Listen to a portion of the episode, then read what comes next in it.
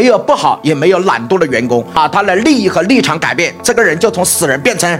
活人，一个司机一个月给八千块，他的立场不是公司，也不是老板，也不是开多久，他的立场是我这一个月干的多干的少都是八千，既然干多干少都是八千，所以我的立场是为八千服务。我不想多开，因为多开也没有，尽量能少开，因为少开也能拿八千。最好是上班的时间开，下班的时间不开，因为下班的时间是我的，我干多干少都一样。我为什么干多？当我们把这个薪酬一改变，我们就立刻出现了同一个立场。假如司机的薪酬我给他改。成八千，分为两个部分，一个是五千，一个是三千。五千是他作为董事长司机的岗位部分，三千是他作为司机的绩效部分。我们把它称之为叫里程补助部分。怎么叫里程补助？我发现呢，去年一共开了一万八千公里，平均每个月开一千五百公里每个月，所以我就能测算出来，以后他每开一公里，我补助他两块钱。从此，这个司机的立场就发生了根本改变，他的立场再也不是公司，也不是老板。他的立场就变成了每一公里两块钱，从此他就想多开车，能听懂吗？为什么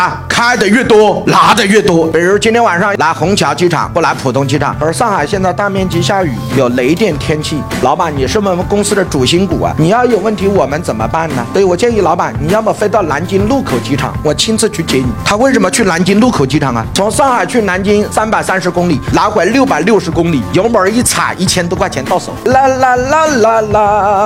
我们是不是把这个立场进行转化？没有不好，也没有懒惰的员工，把他的利益和立场改变，这个人就从死人变成活人。各位老板，同意吗？